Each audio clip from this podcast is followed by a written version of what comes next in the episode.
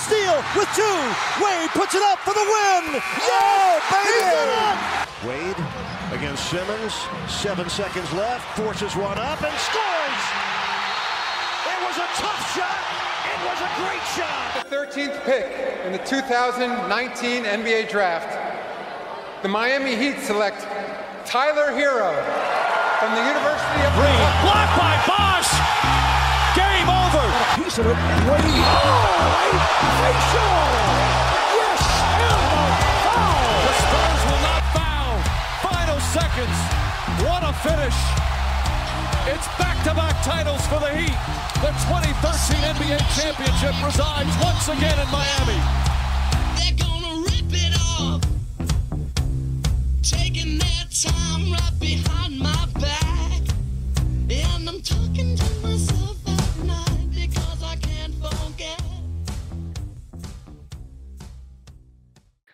Salve, salve nação! Estamos começando mais um episódio do Isso é Miami Heat. Eu sou Igor Escrio e aqui comigo, meus amigos de sempre, Lucas, Marques e Leonardo Pereira. Fala, Lucas, beleza? Salve, salve, galera. Tudo bem, Igor? Léo Pereira, que não é aquele, zagueiro do Flamengo. Esse é o nosso Léo Pereira. É... Tamo aí, né, cara? Vamos falar da- das tragédias aí que aconteceram recentemente. Trazer um pouquinho de entretenimento pra galera. Salve, Léo. Salve Igor, salve Lucas. E eu não sou nem o Léo Pereira, zagueiro do Flamengo, nem o Léo Pereira, atacante do Grêmio. Tem muitos Léo Pereiras, está na moda o nome. Mas vamos comentar, né, de algo que já vinha se desenhando durante toda a temporada, que foi a a vergonha que o Miami Heat fez na, na série contra o Milwaukee Bucks. Feito, Léo. E esse é um episódio que a gente grava um pouco triste, né? A gente esperava vir aqui pra contar boas histórias e não é o que aconteceu. O Heat teve uma participação bem triste nos playoffs dessa temporada, totalmente dominado pelo Milwaukee Bucks. O Heat jogou os playoffs, Igor? Jogou? Eu não lembro, cara. Ah, eu não sei se. eh, eh, talvez eles estivessem em quadra, mas eu acho que jogar basquete eu não tenho muita certeza, não. Olha, se o Heat jogou ou não, não sei, mas eu tenho certeza que Jimmy Butler e Ben Adebayo não jogaram. Isso aí eu posso te garantir. Nenhum dos dois. Cara, eu acho que eles tiraram férias mais cedo, velho. Os caras sumiram aí antes dos playoffs começarem, porque o que o Jimmy Butler falou, deixa comigo que lá eu resolvo. Rapaz, só, só serviu mesmo de combustível pra minha raiva, bicho. Porque eu não vi nada disso, cara. 14 pontos por jogo. Pô, tá de brincadeira. O cara teve menos pontos do vamos. que o maluco que tem nome de revista, cara. Green Forbes. Calma aí, Green pessoal. Forbes. Vocês estão soltando a corneta muito rápido. Calma aí, pô. Calma Calma, aí. já, já, a gente já começa no, no 220 já. Jimmy Butler já tomou distraidaço aqui. Mas beleza. Então, pessoal, diante do que aconteceu, a gente vai trazer nesse episódio um rápido review da série. né? A gente quer responder algumas perguntas, alguns questionamentos que sempre surgem nesse período de transição entre o fim da temporada e o planejamento para free agency a próxima temporada. Então a gente vai meio que passar a régua na temporada passada, virar essa página e iniciar alguns debates em relação à montagem de elenco, o que, que o Heat pode fazer e o que deve fazer, alguns takes polêmicos aí também, que são sempre bem-vindos. E a primeira pergunta que a gente quer responder, e é o primeiro tópico de debate, é o seguinte: Onde o Milwaukee Bucks ganhou a série do Heat? Leonardo Pereira e Lucas Marques. Onde o Milwaukee Bucks ganhou a série do Heat, ah, ganhou porque tem talento ofensivo. Miami Heat Então, viu o Jimmy Léo, só te mal. interrompendo rapidinho, vamos fazer o seguinte: cada um traz um ponto, que daí a gente não, não repete. Cada um traz um Tá bom, ponto. E se você falar meu ponto, eu invento outro na hora. E aí vai ficar lindo. Beleza, eu gostei da mudança espontânea no meio do podcast. Ah, Isso. Aqui é seguir? planejamento. Vou seguir repetindo meu ponto. Talento ofensivo decidiu a série. O Miami Heat teve, em média, 98 pontos nos, na- nos confrontos contra o Milwaukee Bucks. Apenas 98 pontos. E tomou atropelos como 132 a 98, 103 a 84 e 120 a 103. O único jogo onde foi equilibrado foi um jogo de pontuação baixa, 109 a 107. O offensive rating do Heat foi de apenas 96, bem ruim para a atual realidade da liga e que foi pior ainda do que foi a temporada do Heat, que foi de 108, que já era ruim, era o 25 da liga. Isso demonstra que foi uma série horrorosa. E as estatísticas do, da pontuação dos jogadores comprovam isso. O Butler teve apenas 14 pontos, o Banadebaio fez 15 pontos e foi omisso durante uh, boa parte dos jogos. O melhor pontuador do time foi o Goran Dragic, com 16 pontos de média. Isso é ridículo. O melhor pontuador de uma série de playoffs ser um jogador de 36 anos que não se chama LeBron James e com apenas 16 pontos não existe. Teve jogadores piores ainda, o Tyler Hero teve apenas 9 pontos de média, o Nan teve 10, o Ariza nem participou na parte ofensiva. Como vínhamos repetindo durante a temporada, o Heat tinha deficiências na parte ofensiva do jogo, e essa série expôs muito isso com a defesa drop coverage do, do Milwaukee Bucks. Pagou o mid-range, ninguém conseguia acertar, e aí foi-se embora. E o aproveitamento, eu vou até pegar aqui, 46% foi o aproveitamento de quadra do Heat em toda a série. Isso não é um aproveitamento de quem tem chances de, de vencer alguma coisa. Isso é surpreendente pra mim, porque eu achei que esse número fosse bem pior. Mas tá bom. A gente destacou no, no episódio pré-série que o Heat vinha num bom momento nesse- nessa questão ofensiva, nessa reta final de temporada regular, especialmente nos últimos 20 jogos. A gente destacou isso. Também debatemos ao longo da temporada como isso vinha sendo uma problemática que parecia ter sido, de certa forma, solucionada. Mas no que foi o que vimos. Mas o Bucks, ele também trouxe algumas novidades defensivas para enfrentar o Heat. Você consegue pontuar alguma observação, Lucas? Drew Holiday, né? É um cara completamente diferente do que era o Eric Bledsoe. Então acho que isso daí já tem uma diferença muito grande, porque eles adicionaram um cara que agrega muito nos dois lados da quadra, por um cara que foi completamente nulo contra a gente na série da temporada passada. A gente também teve uma baixa importante, principalmente do lado defensivo, que foi Jay Crowder. Mas eu acho que o Holiday, ele foi um dos fatores determinantes aí nessa série. Era um cara que ele, às vezes, faz uma. Com aquela marcação alta dele, roubou diversas bolas, pontuou várias vezes assim em cima da gente. É um cara que, quando tem oportunidade, não costuma perder. Eu acho que foi um dos pontos. Mas, assim, além do, do, do Drew Holiday, eu acho que não que fosse mudar muita coisa na série, ou que o Heat fosse, vender, fosse vencer a série, mas eu acho que poderia ser um cenário um pouco diferente. E seria diferente porque a gente ganharia pelo menos um jogo. Que foi o primeiro jogo, né? Que o Bucks foi bem abaixo do que foi ao longo da série. Eles erraram muito. Erraram bastante mesmo. Pô, chutou abaixo de 10% na bola de 3, se, eu- se não me falha a memória. Acho que eles converteram cinco bolas de três em, sei lá, mais de 30 tentadas. Foi, foi algo Foi a grande tipo. batalha mental da série nesse jogo 1. Talvez se o Heat tivesse ganho, a história fosse completamente diferente. É, eu não vou falar que assim, ah, se o É, Heat não- ganha o não primeiro ia, não. jogo. Não, não O digo em Heat ganha- resultado final, mas Não, sim, mas eu acho que foi a, a grande chance do Heat na série foi nesse primeiro jogo. é o que virou O a chavinha esse jogo. O- sim, o Heat teve o jogo na mão durante os quatro períodos e até a- durante a prorrogação mesmo. O Heat teve várias chances de vencer esse jogo. E não venceu. A gente tem aquela sequência ali no final com o Butler chutando três bolas de três seguidas de lugares diferentes, que eu acho que escancarou que poderia ser a sequência da série e o que foi o que foi. O Heat ofensivamente completamente nulo. A gente ficou aí só nesse primeiro jogo aí, em torno de três, quatro minutos sem pontuar, e eu acho que que poderia ter sido um pouco diferente se a gente tivesse conseguido já de cara roubar o mando de quadra, que foi o que não aconteceu. Uma coisa que foi notória em relação à série do ano passado foram os minutos que o Giannis passou marcando o Butler como um defensor primário. É, o Giannis ganhou o, o prêmio de melhor defensor do ano na temporada passada, tendo como marca registrada ser um grande defensor de ajuda, é um defensor que de certa forma minimiza as vantagens criadas pelos adversários, consegue proteger bem o aro, enfim, nessa série ele foi um defensor primário. Então o Heat tentava jogar um pick and roll ali, por exemplo, do Ben com o Butler, ele não conseguia, porque o Giannis se recuperava muito bem.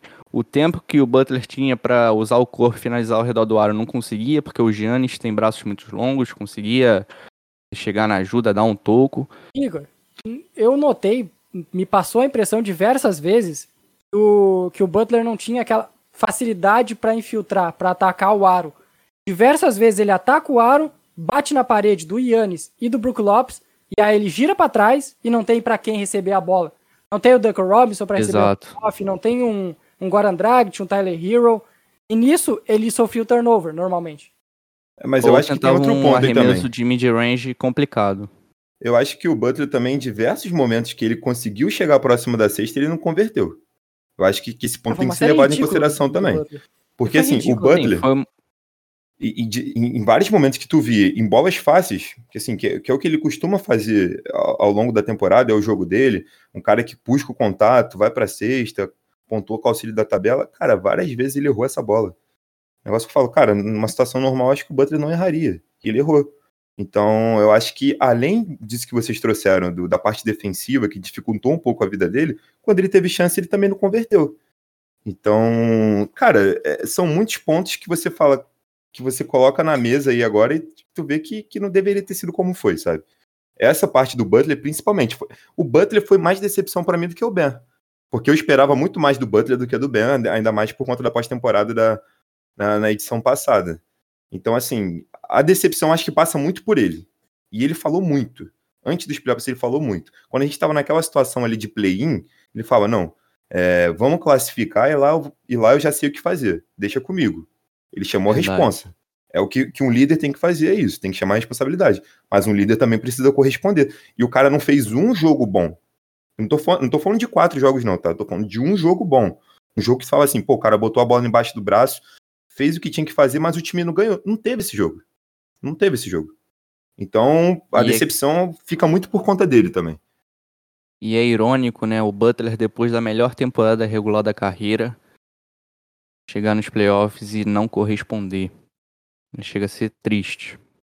Mas outra coisa que eu queria destacar também foi que o Duncan Robinson, depois de um jogo 1 incrível, não apareceu mais na série, né? Acho que muito disso parte também da limitação dele de criar seus próprios arremessos, que já não é nenhuma novidade, mas também do grande trabalho do Chris Middleton, que é mais um que, como sempre, castigou o hit, como o Lucas muito bem falou na nossa É. prévia. Eu falei isso na prévia porque, assim, a gente falou muito de Yannis e, e Drew Holiday, né? Que, sim, naturalmente são os principais nomes do Milwaukee Bucks.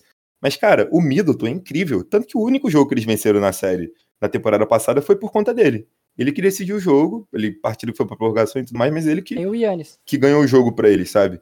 É, é, é um negócio que, que, que é surreal, cara. É um negócio que é cômico. Com a gente, ele sempre joga muito. Sempre. Sempre O joga, Brook cara. Lopes também. O Brook Lopes também fez uma É, série bem, bem O Brook decente. Lopes também. Mas, mas entrando no ponto do Duncan Robinson, é, a gente já conhece essa, essa falta de. essa limitação que ele tem de, de, de fugir de algumas situações adversas, né? O trabalho defensivo do, do Milwaukee Bucks a partir do jogo 2 anulou o Duncan Robinson praticamente. Ele já não conseguia acertar quase nada. E, cara, é aquilo, né? Um jogador já de 26, indo para 27 anos. Tá só no terceiro ano dele na liga, mas não acho também que vai evoluir muito além disso, não. E aí também é um ponto que a gente pode abordar até um pouco mais para frente quanto a futuro. Porque eu não acho que vai evoluir muito além disso, não. E o que vocês têm a declarar?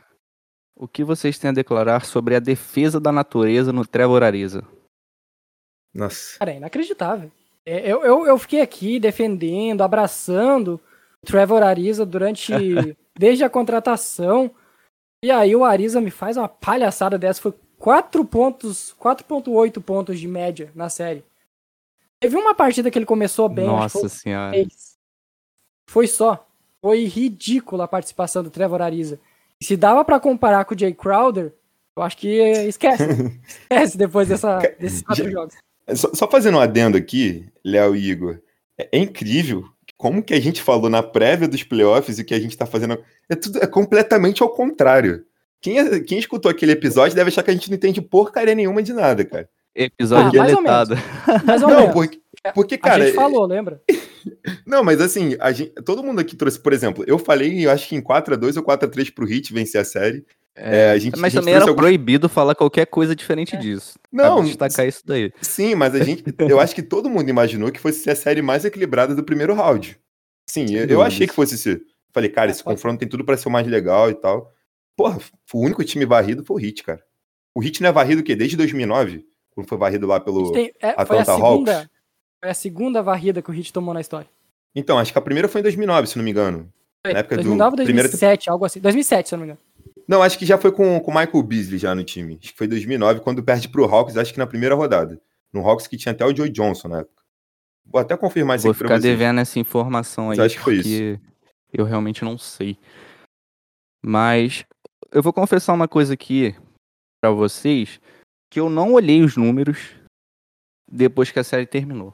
Essas médias aí que o Léo principalmente está falando estão acabando com o episódio, cara, porque eu estou completamente deprimido.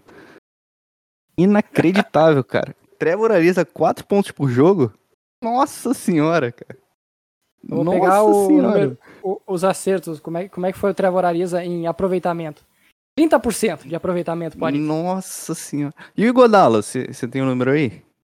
O Igodala, deixa eu ver. O Igodala até que teve bem. Teve 54% de aproveitamento. Mas Nas bolas de três? Total, total. E ele teve 3.8 pontos de média. Ó, incrível, Três hein? pontos. 3.8 é grande ajuda contra esse Milk Bucks. O ataque deles nem é tão bom, né, Léo? Uma É, coisa capaz. que. Ah, isso a gente falou. Isso a gente falou. Isso não dá pra criticar. Não dá pra falar É, que a gente não disse é, é. no episódio passado. Se o ataque do Bucks entrasse, o Hit não ia vencer essa série. É muito mais talento. Muito mais talento. É, a gente viu a pior versão do Hit, né? Muito por mérito do Bucks, mas o ataque que não funcionou em grande parte da temporada, junto com a defesa que também não funcionou em algum momento da temporada. Assim, foi o pior hit possível que, que a gente poderia ter visto. Só pra dar o crédito aqui pro Léo, o Léo ele tá certo. A última, a última e a única vez, né, que o Heat tinha sido varrido foi em 2007 pro Chicago Bulls. Na primeira rodada, 4 a 0 o, A série que eu falei contra o Atlanta Hawks foi 4 a 3 na verdade. Foi depois daquela temporada sensacional do Wade, né? Primeiro ano Isso, do a- Michael a, Beasley a também, me temporada que ele. Verdade, foi. verdade. Que ele foi. é que foi- Ele foi o maior pontuador da liga, não é? Sim, sim, foi 2009? sextinha. Seis- Foi sextinha da liga. Isso aí. Isso ficou, Ficou em em terceiro, terceiro- lugar na briga pelo MVP. E ficou em terceiro, foi em segundo né? ou terceiro pra ser o melhor defensor da liga também na época. Foi o Kobe que venceu o MVP? Não, foi o Ou LeBron. Ah tá. O Kobe ganha MVP das finais. É, o LeBron, né, que recentemente falou que tem que parar de levar em, con- em consideração a campanha do time dar o prêmio pro melhor jogador, querendo justificar o prêmio pro Curry. Não falou isso lá em 2009, né? É um safado mesmo. É, pessoal, vamos dar nome aos bois. Quem foi a grande decepção da temporada de uma maneira geral? Aí seja front office, seja treinador, seja jogador. De quem, Con- para quem vocês dariam essa medalhinha aí? Cara, é que, é que o recorte, a memória mais fresca da gente é pós-temporada, né? Então, a gente, como a gente tem que fazer um todo aí, eu acho que. Eu, eu posso falar duas, dois caras, pelo geral e pela pós-temporada? Que Pode eu acho falar, que. Pode eu acho falar, que eu deixo você falar. Porque assim, eu- seria muito fácil falar que o Hero foi a principal decepção da temporada pelo que ele apresentou na última. Ah, bem É. lembrado. Eu tava Se- até se- esquecendo dele já. Se- se- seria muito fácil, seria muito cômodo a gente chegar e falar que um cara de 21 anos que tá na segunda temporada dele foi a maior decepção. Como se ele tivesse obrigação de alguma coisa também. Mas eu acho que as principais decepções, por um todo, mesmo o Jimmy Butler tendo feito a principal temporada da carreira dele, é o Jimmy Butler e o Ben Adebayo, porque são os caras que a gente espera alguma coisa. Pra mim, são as duas principais Boa, decepções. boa. Principalmente o Ben. Por ser um medroso. O cara pra medroso deixar claro, para deixar claro, decepção tem muito a ver com expectativa. né? É, a gente só exatamente. se decepciona com quem a gente coloca muita expectativa em cima. Então não é nenhum, não é colocando a culpa 100% em cima de alguém, não é isso. Mas é só para ponderar o que a gente esperava e o que realmente aconteceu. Léo, para quem é a medalhinha? Panadebaio. Panadebaio recebeu um contrato máximo na, na off-season. Contrato máximo que vai ser colocado à prova agora, realmente, né? De verdade, vai ser. Vai entrar na folha salarial só na próxima. Na próxima free agency, mas ele, ele já renovou. E pra mim ele não evoluiu pra ser o All-Star que se esperava que ele fosse. Ele saiu de 15 pontos na temporada passada pra 18. Evoluiu? Um pouquinho, mas era pra ser um jogador de 20 pontos, no mínimo. Ah, ele saiu de 5 assistências, manteve 5 assistências. E ele, sa ele perdeu em rebotes. Ele tinha 10 rebotes na temporada passada e ficou com 9. O que demonstra que o Banadebaio ele se tornou um pouco mais soft. Ele parou de disputar tanto as jogadas como ele disputava o ano passado. Essa é a impressão que me passou, pelo menos. De um jogador Dá pra dizer que, o Ben foi mais soft nessa temporada? Quem? Dá pra dizer que o Ben foi mais, foi mais soft em relação à temporada passada? Aí foi.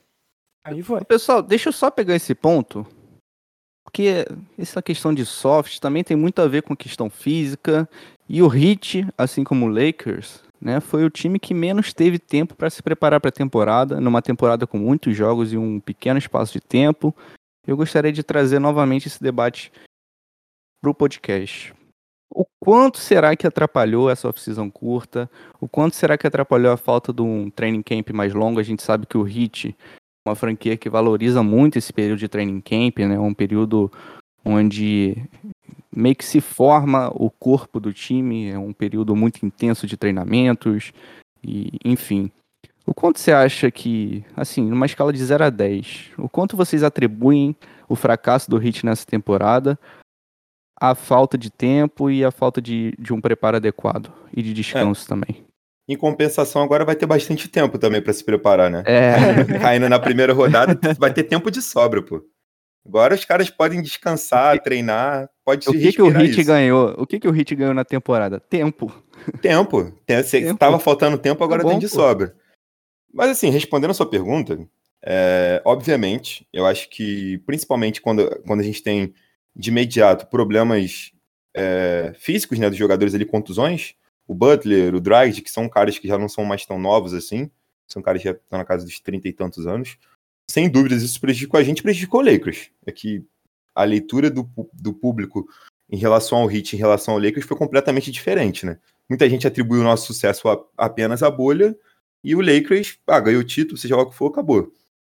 Mas, cara, eu acho que prejudica muito mais até quem os, os jogadores mais jovens, tipo o Hero. O Hero a gente esperava muito uma, uma evolução dele da temporada passada para essa, mas eu acho que o que prejudicou muito ele foi não ter tido esse tempo para treinar e mostrar essa, essa evolução. O cara já teve que pular de uma temporada para outra. Até mesmo o próprio Precious Atua, que é aquele período ali inicial de, de Summer League e tudo mais, contribui para o cara conseguir ter um desempenho melhor na liga. E faltou isso para ele.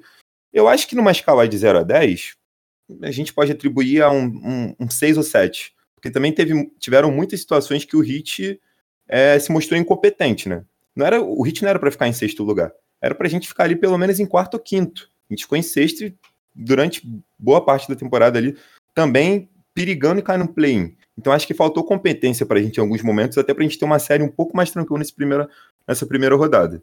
Mas eu fico ali entre 6 e 7.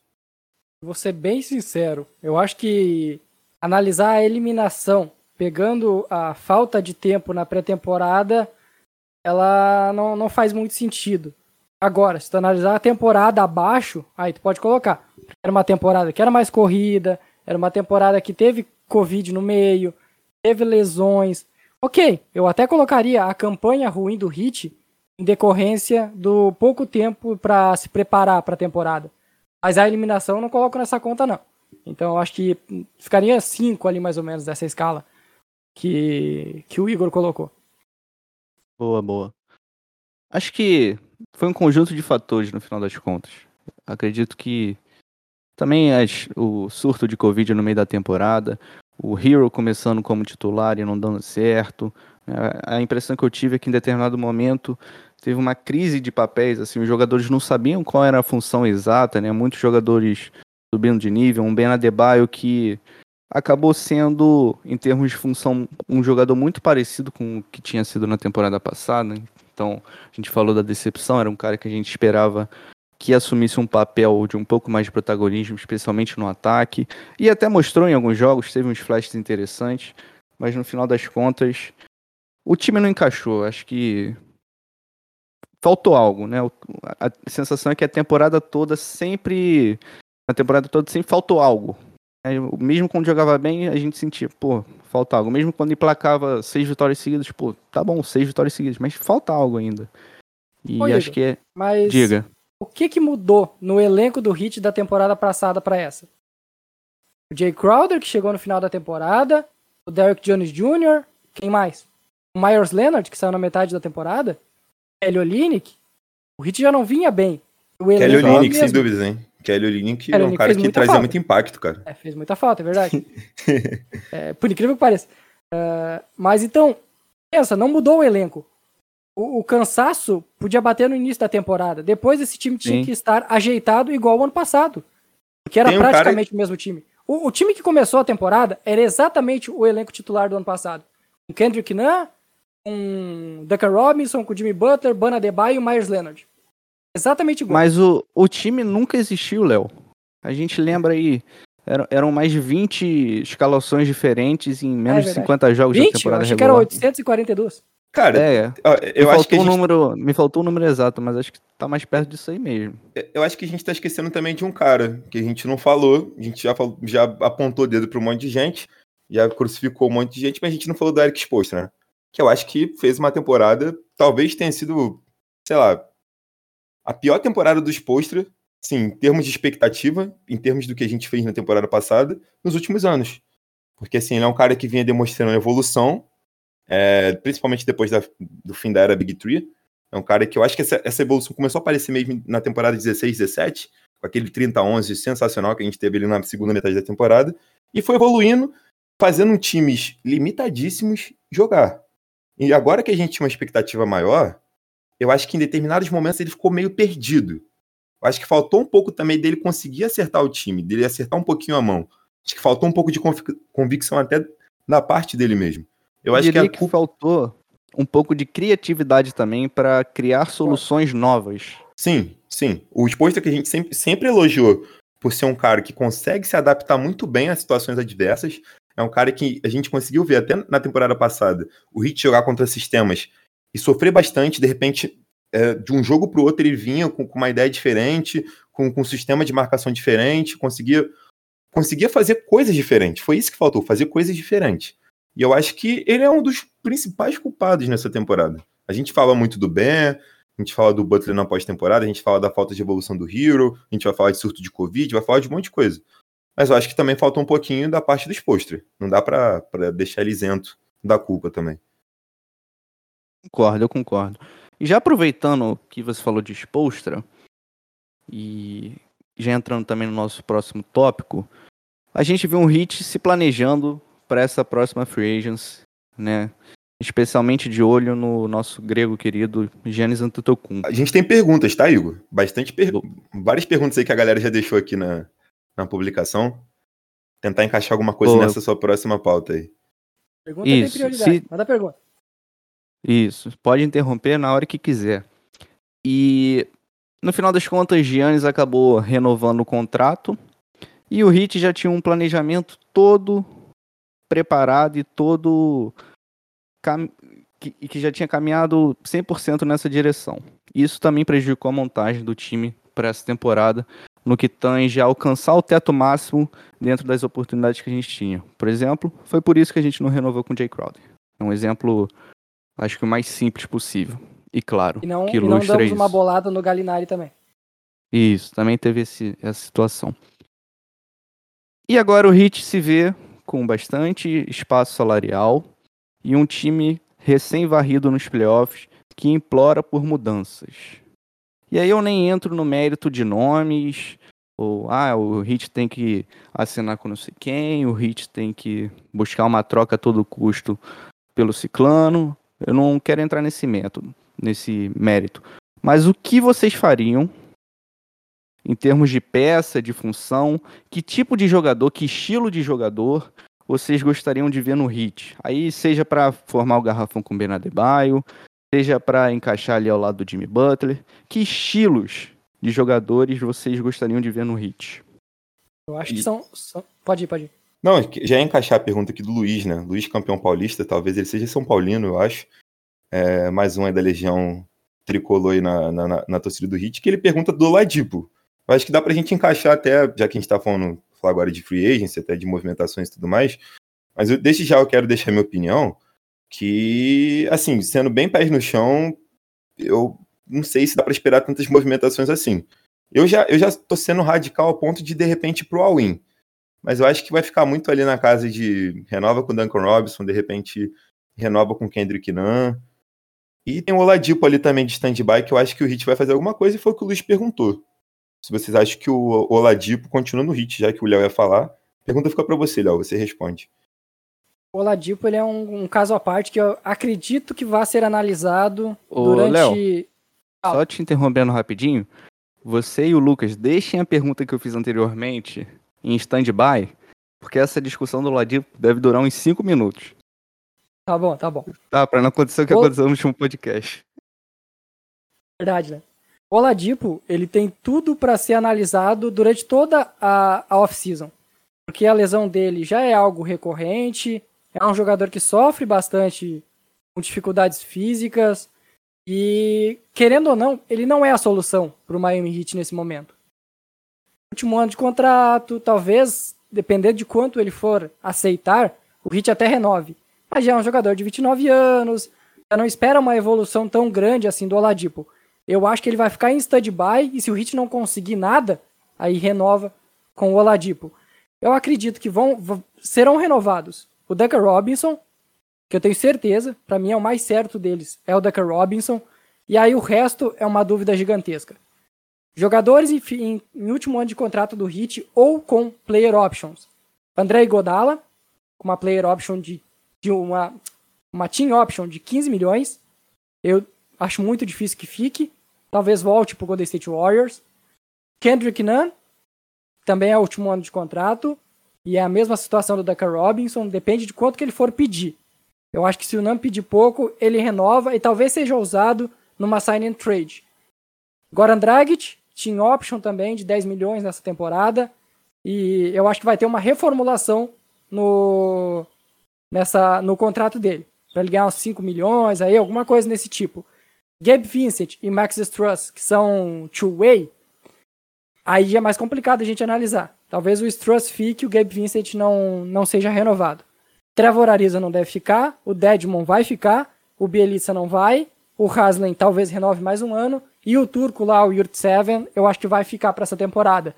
O Heat vai ir atrás de um scorer nato, um, um armador ou um ala, um, um ala armador que tenha a facilidade para pontuar, que consiga criar o próprio arremesso e seja um pontuador de três níveis, porque o Heat precisa muito disso, ou no mínimo de dois níveis, caso um DeMar DeRozan, por exemplo, que não tem a bola de três, e vai buscar um pivô, porque não dá para passar outra temporada sem um pivô minimamente protetor de aro, e, e Pat Riley, Eric Spoelstra tem que entender, finalmente, tem que, tem que entrar na cabeça deles que o Banadebaio é um ala pivô, no máximo, posição 4.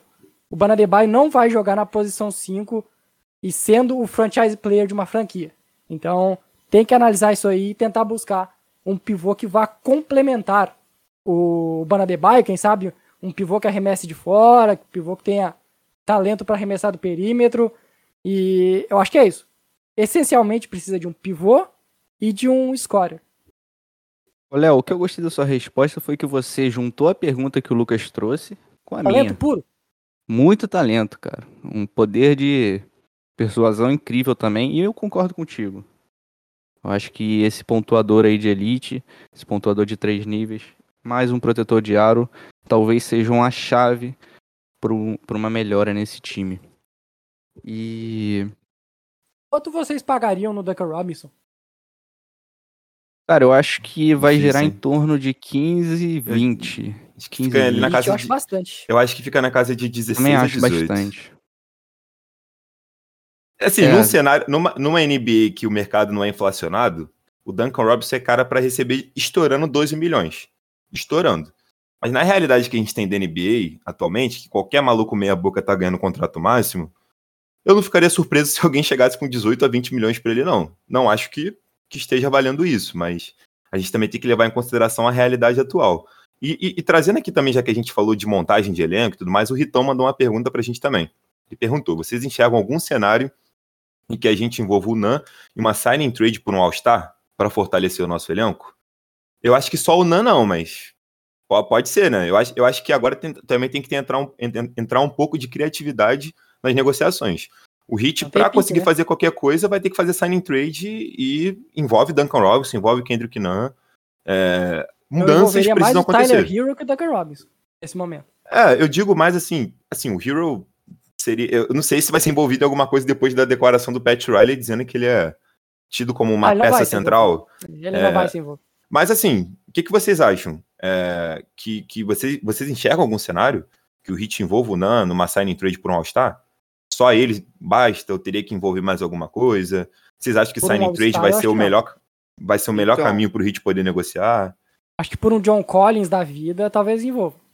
Então, essa questão da signing trade, ela tá muito relacionada com o espaço que o Heat tem para operar salarialmente. né? O Heat tem uma decisão para tomar, que é se vai trabalhar abaixo do cap né? Se vai declinar a opção de dos Bird Rights de Vitor Oladipo, de Trevor Ariza, de não sei quem, de não sei quem, de não sei quem, ou se vai operar acima do cap para ter as exceções, como a mid-level, como a Biennial, que a gente não usou no ano passado, o que eu acredito que seja a opção mais óbvia a ser seguida. Diante disso, para trazer um cara All-Star, vamos falar aí por baixo, vamos falar um Kyle Lowry. A signing trade é a opção mais plausível, mais Aí eu- realista. Aí eu discordo, Igor, de você nesse ponto, porque fazer uma signing trade por um cara de 35 anos, bicho. Eu tava. Eu e Então. o. Um ano de Eu e o, também. eu e o Léo, a gente tava até falando isso em off aqui. Que eu achava que o Lauren ainda tinha uns 33, pelo menos. Mas o Lauren já tá com 35, faz 36 só em março do ano que vem. Tipo, é um cara com uma idade um pouquinho É, mais então, elevada, mas né? não Esse tem é opção, problema. cara. Não É. tem opção. E o mercado vai estar acho que o Heat inflacionado, vai cara. O mercado vai estar no inflacionado.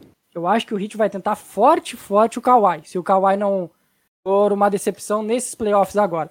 Tipo, se ele for eliminado Então- pelo das Mavericks, aí eu acho que o, o, o Pat Riley já vem em cima do Kawhi. Mas o que eu acho é o seguinte: é, o Kawhi ainda não deu nenhum sinal que pretende sair de Los Angeles. Ele tá em casa. pô. Ele escolheu Sempre a dedo. pra lá, né? É, ele escolheu a dedo quem seria o Paul George companheiro ficou dele. Ele ligou pro Paul George, o Paul George no outro dia falou com o GM do, do OKC e foi trocado, pô. É uma Então situação não tem bem nenhum cômoda pra sinal ele que. mesmo. É, mano, a gente também tem que. Eu acho que a gente precisa parar de superestimar um pouco o desejo de todo mundo querer jogar no Miami Heat. Também não é assim, pô. Sabe, o, por É, que, que o Kawhi gostaria de jogar no Heat? Porque tem strip? Todo, todo de mundo culture? quer jogar no Heat e ninguém joga, né? Cara, o, o, o Hit até conseguiu o Butler e ficou penou pra ter um. Um All-Star, né, no time, né? É, buscar pô, uma estrela fracassou, de casa. fracassou no Gordon Hayward, fracassou no Kevin Durant. Até o que o Jimmy Butler quis vir pra cá num, no momento que o Heat nem era. Jimmy Butler, o Jimmy Butler tacou louco querendo Time de ir pra Miami, né? Ele, fa- Foi, ele já pô. tava querendo isso já, sei lá, desde 2018, 2017, Jimmy sei lá. Butler teve bolas. É, é, e assim, só pra complementar o que o Hilton falou, né? Ele falou que o, negócio, no caso, seria Nam mais Hero, é, e todos aqueles assets de sempre pra poder entrar nessa. E o, o Ban Adebayo Brasil ele também trouxe uma pergunta muito em cima do que o Léo tinha falado. Vocês acham que seria bom trazer um Rim Protector para jogar na 5 e levar o Ban, levar o Ban de vez para jogar na posição 4, né? Que é o que, que eu acho que todo mundo concorda, né? O Ben é um cara para ser Eu acho que sim. posição 5, né? Mas o problema é que com o Ben, com, com as habilidades que ele tem hoje como pontuador, o perfil para um Rim Pro- Protector para jogar ao lado dele é muito específico. É específico ao ponto de ser só o Miles Leonard. Miles Leonard não. Miles Turner. Dedmon. O Nossa não Senhora. daria? É, Deadman- acho que não, cara. A gente viu É. até na série contra o Bucks, teve minutos ok, mas poderia funcionar, mas o suficiente para um time ser contender? Será que o Deadmon sendo titular em um time Não, é titular o não. cara?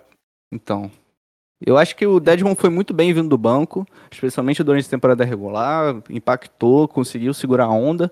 Mas, pô, imagina um Deadmon jogando 30 minutos. É real isso, é. Será que ele vai ser tão positivo quanto nos 20, 15 minutos que ele jogava? E o Ibaka? E o Ibaka ainda é jogador? Ibaka, Ibaka, tá o vivo, Ibaka tem uma, Só, uma player só vejo ele no Twitter sacaneando a torcida do Mavis. É, não tá jogando, ele tá machucado. Não, não. Assim, eu acho que determinadas coisas têm um time. Se você perde o time, deixa de fazer sentido. Eu acho que o time do Ibaka em Miami era na última off-season. Perdeu o time, eu acho que até pra ele mesmo já não é mais aquele cara que ele foi em Toronto. Acho que perdeu o time.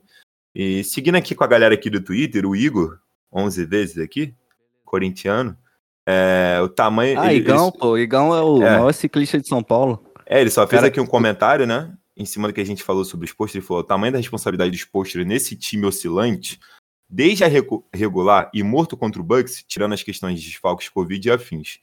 É, então ele também trouxe também essa responsabilidade pro lado. É, cornetou os posters, né? Trouxe a Boa. responsabilidade. E mandar um abraço também pra galera que tá acompanhando a gente. A gente tem mais de 20 pessoas aqui, cara. Eu não tava esperando isso tudo de gente, não. A gente chegou a bater 25 pessoas aqui ouvindo que as bobeiras que a gente tá falando aqui. Quero agradecer a galera que tá acompanhando. É, pô, muito legal, cara. Mais de 20 pessoas aí numa tarde de sexta-feira. Poderia estar todo mundo enchendo a cara bêbado por aí, tá todo mundo ouvindo a gente aqui. Legal É, e pra demais. quem, pra quem tá ouvindo depois, a gente tá gravando esse episódio ao vivo no espaço do Twitter. É uma ferramenta nova. E a gente está estreando aqui para ter um pouquinho mais de interação com vocês. Então, se você quiser participar e não tem Twitter ou algo do tipo, é por isso que a gente está falando 100% no, no presente, interagindo de forma mais direta com perguntas quase que em tempo real. É, o, o Lucas Teixeira, Dom Corvo, Vascaína aqui, ele fez uma, uma pergunta aqui que eu acho que foi também em cima do que o Léo já falou. É, o que ou qual vocês acham que vai ser a grande cartada do Hit no off-season? É, porque pelo que vimos nos últimos dias do Pat Riley, ele vai tentar algo grande. É, o Léo já disse que acha que vai com tudo para cima do Kawhi. E você, Igor? Você acha que vai ser o grande movimento aí do Hit? Vai ter esse grande movimento? Se, tipo, se você acha que vai ter, qual você acredita que será esse movimento? Essa é uma boa pergunta, que eu gostaria de ter uma resposta muito melhor. E é um ótimo gancho para a gente entrar também na entrevista do Pat Riley. Eu acho, cara, que o, o grande movimento, a grande cartada, vai ser mais relacionada a uma mudança de caras do que necessariamente uma peça, uma super estrela, né? Uma, uma terceira estrela ali para jogar ao lado do Ben Butler ou um, o próprio Kawhi Leonard, como a gente falou. Eu, eu não tô querendo sonhar tão alto assim. O próprio Damian Lillard, né, que foi eliminado na primeira rodada, assim como o Heat. Eu não tô querendo sonhar tão alto, cara. Eu acho que o Heat ele fez um bom trabalho em se manter flexível e se colocar em uma posição relativamente boa, né, para caso não desse certo essa tentativa de, de correr pelo título novamente. E agora vai depender das oportunidades que aparecerem, né? Ninguém imaginava que o James Harden fosse pedir uma troca na temporada passada. Quer dizer, nessa temporada ainda. Ninguém imaginava isso. E apareceu e o Brooklyn Nets estava em ótima posição para conseguir essa troca, seja com, com bons nomes ou com com capital de draft. Então acho que o Heat fez um bom trabalho nesse sentido e dependendo das oportunidades que aparecerem, o Pat Riley consegue dar a cartada. Mas eu não tô contando com isso, entendeu? É a famosa oportunidade de mercado. Podia meter né? o louco lá no Sixers, né? Ah, seria uma delícia. Ah, é meu sonho, né, cara? Eu, eu sou um cara que. Eu tenho um, o hatezinho do Embiid por ele jogar na Filadélfia, mas eu gosto bastante dele também. Eu gosto da personalidade dele. E assim, como a gente já vai mudar de pauta aqui, é, calma só aí, pra vocês gente. já estão sonhando com o Embiid? Não, Não, calma só aí, não- não. O fit Só falei que eu gostaria- possível. gostaria Do de ver nada aqui. isso, pô. É, é que o. é, em cima do que o Léo falou, né? Que ele poderia meter o louco lá, só falando que eu acho que seria legal. Eu gosto do Ah, Embiid. entendi. Embiid, entendi. Embiid que tem raízes cariocas também, né? Namorada dele é de São Gonçalo, aqui no Rio. então, quero mandar um Veio abraço pra procurar ele. não. longe. É, veio, pro, veio achar longe, né, cara? É um cara que não, não se limita a nada. E como a gente vai mudar de pauta, só para não deixar o pessoal aqui que fez- fizeram bastante perguntas em cima do, da, do- das movimentações do HIT e tudo mais, também teve a Nívia, que perguntou qual movimento essencial que você acha que pode acontecer, que faça o HIT voltar a ser competitivo na próxima off-season.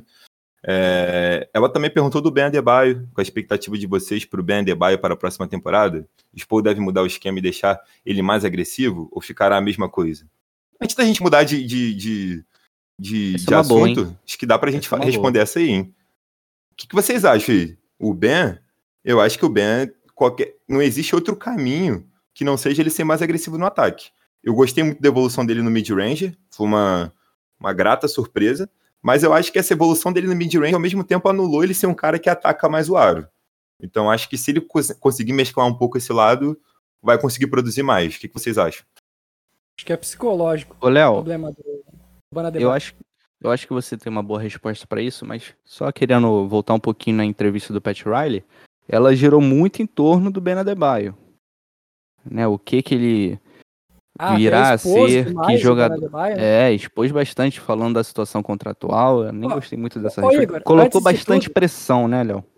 Antes de tudo, vão lá no, no Instagram e pesquisa Anne De Paula, que é a, a esposa do Embiid. Só, só um detalhe aí. Será que o Pode Embiid não é ciumento? Vai, Léo, pode, pode complementar a sua resposta aí. Eu acho que é psicológico, o Bana Debye. Porque ele claramente, ele às vezes ele perde a confiança de realizar a jogada. Quando o mid-range não tá entrando, ele perde a confiança de todas as jogadas. Ele parou de atacar o aro, praticamente. Ele via o Brook Lopes na frente dele, ele se tremia todo. Não é um grande defensor de aro, o Brook Lopes. Não é aquela coisa que tu diz, nossa, não é, é o É um bunda Gobert. mole, hein, cara. Pelo amor de Deus, o Brook Lopes é um bunda mole, velho. É um cara que, Sim, que e o- e o- cresceu pra cima da O gente. Bana Adebayo, o Bana Adebayo do ano passado, ele ia enterrar na cabeça do, do Brook Lopes. Ele ia dar toco no Yannis mesmo que quebrasse o dedo dele. Só que esse ano parece que ele. Não sei, não sei se é confiança, o que, que é psicológico, se tem alguma coisa acontecendo na vida do Adebayo. Contrato Você afeta apenas- psicológico? Ah, não tenho dúvidas que a pressão aumentou cima Mais dele. pressão, né? Muito, É, muita coisa. aumentou. Na hora que você assina, você já tá vestindo um, um colete co- de 200 milhões, né? E, foi e- o e convenhamos, dele. né, galera? 163 milhões. Que, que puta momento pra ele não produzir, né, cara? Porque justo quando ele assina o contrato, todo mundo. A, a- a expectativa cresce em É, cima então, dele. E ele não consegue corresponder, cara, principalmente numa pós-temporada, que é quando a gente espera que grandes jogadores apareçam. é, chega a ser até um pouco cruel, né? Porque a cobrança em cima do Ben, cara, até da própria mídia. Já tô vendo a mídia lá internacional já O falando. Pat Riley, É. as declarações de ontem demonstram que tá insatisfeito. Cara, se o Ben não conseguir ter uma evolução, cara, é, é- é considerável da- da- nessa off-season agora e, e chegar já mostrando o resultado na próxima temporada, cara, que esse maluco vai ser massacrado não vai ser brincadeira, não. Pois é, acho que a expectativa agora é uma grande inimiga do Adebayo e da relação dele com a torcida, né? A corneta em relação a ele nunca foi tão grande.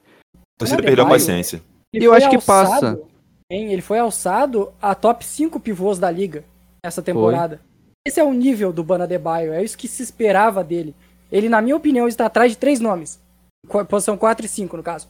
Joel Embiid, a Nikola Jokic e Anthony Davis. Só. Deveria ser isso.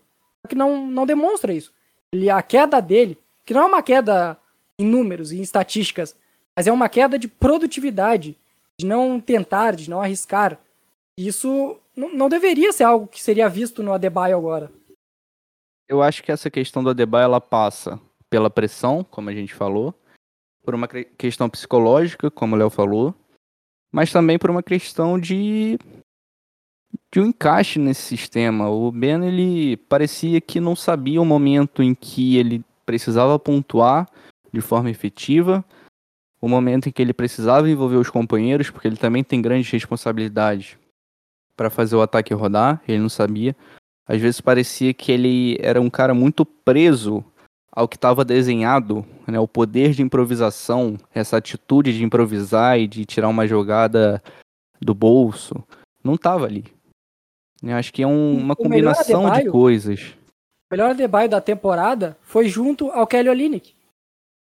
Sim, o Ben, historicamente, ele funciona muito bem com pivôs espaçadores.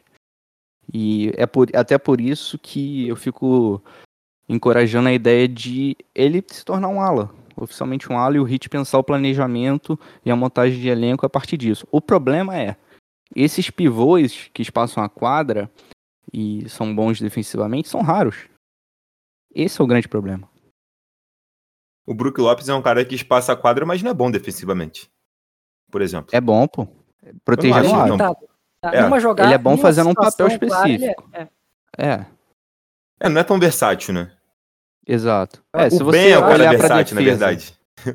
é, A gente se você é um- olhar pra defesa como versatilidade, você vai falar, pô, Brook Lopes é um merda. Agora, se você olhar pra defesa dentro do sistema que o que o Bucks propõe e dentro dos jogadores que conseguem minimizar as eventuais carências do jogo do Brook Lopes, ele é um grande defensor, pô. Tem mais Acho que eu pergunta já- aí, Lucas? Eu acho que eu já sei a solução. Trazer Kristaps Porzingis. Nossa, Não. acabou o podcast aí, pessoal. Acabou o podcast. Defensor de elite. Um cara muito versátil na defesa. Não, Não, marca ninguém. aí- esse Ele é aí- polivalente, contrato- joga mal em todos. Contrato bom, grande reboteiro. Se fosse um. Se, se vocês falassem isso há uns três anos atrás, de repente, eu ia achar uma boa ideia. Hoje em dia, não dá. Não dá mesmo. É, galera, então aqui só mandar fazer uma menção aqui pro Davi. É porque tiveram muitas perguntas aí em cima de, de All-Star, né? Da gente trazer um All-Star, de movimentações no off-season.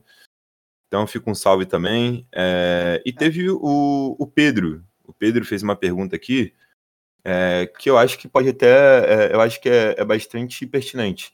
Porque se o Hit não conseguir fazer assim, movimentações na off-season, né? no mercado, vocês acham que seria válido? Ele pergunta aqui, né? Tenta, uma pick de primeiro round nesse draft, que é bem talentoso. Vocês acham que seria válido o Hit tentar de alguma coisa no draft? round. É, O Pat Riley até falou que um dos objetivos dele é sair desse draft com, com algum bom jogador.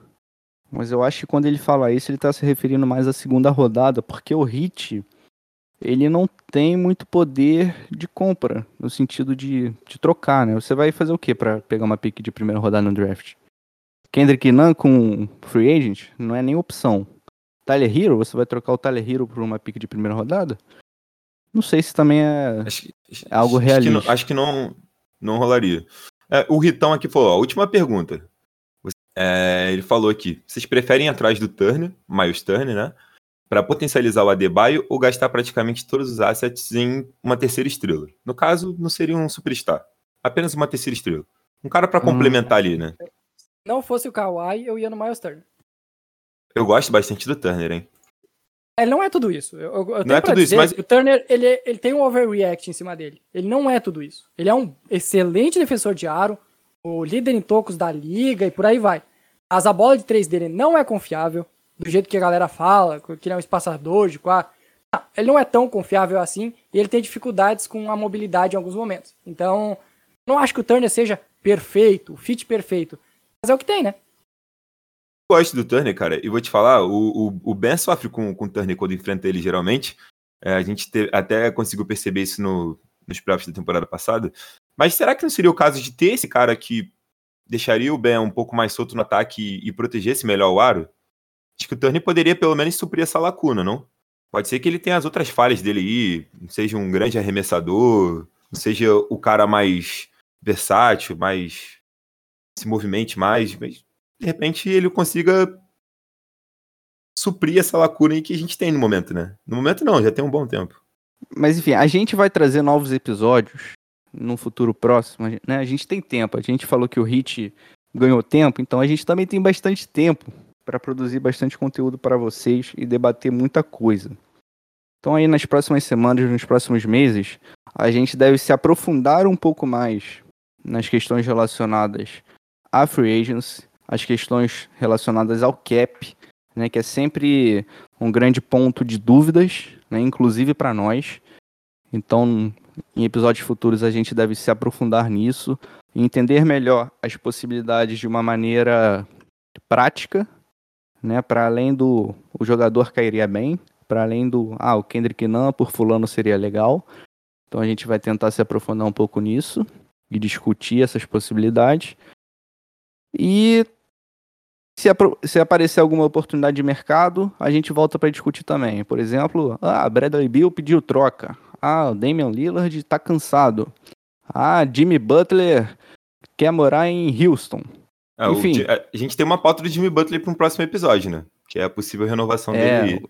Tem essa acho que- questão também. Então, fica aqui o agradecimento a todo mundo que compareceu aqui nessa ferramenta Espaço do Twitter. A gente com certeza pretende voltar para cá para gravar novos episódios. E é isso. Algum destaque final?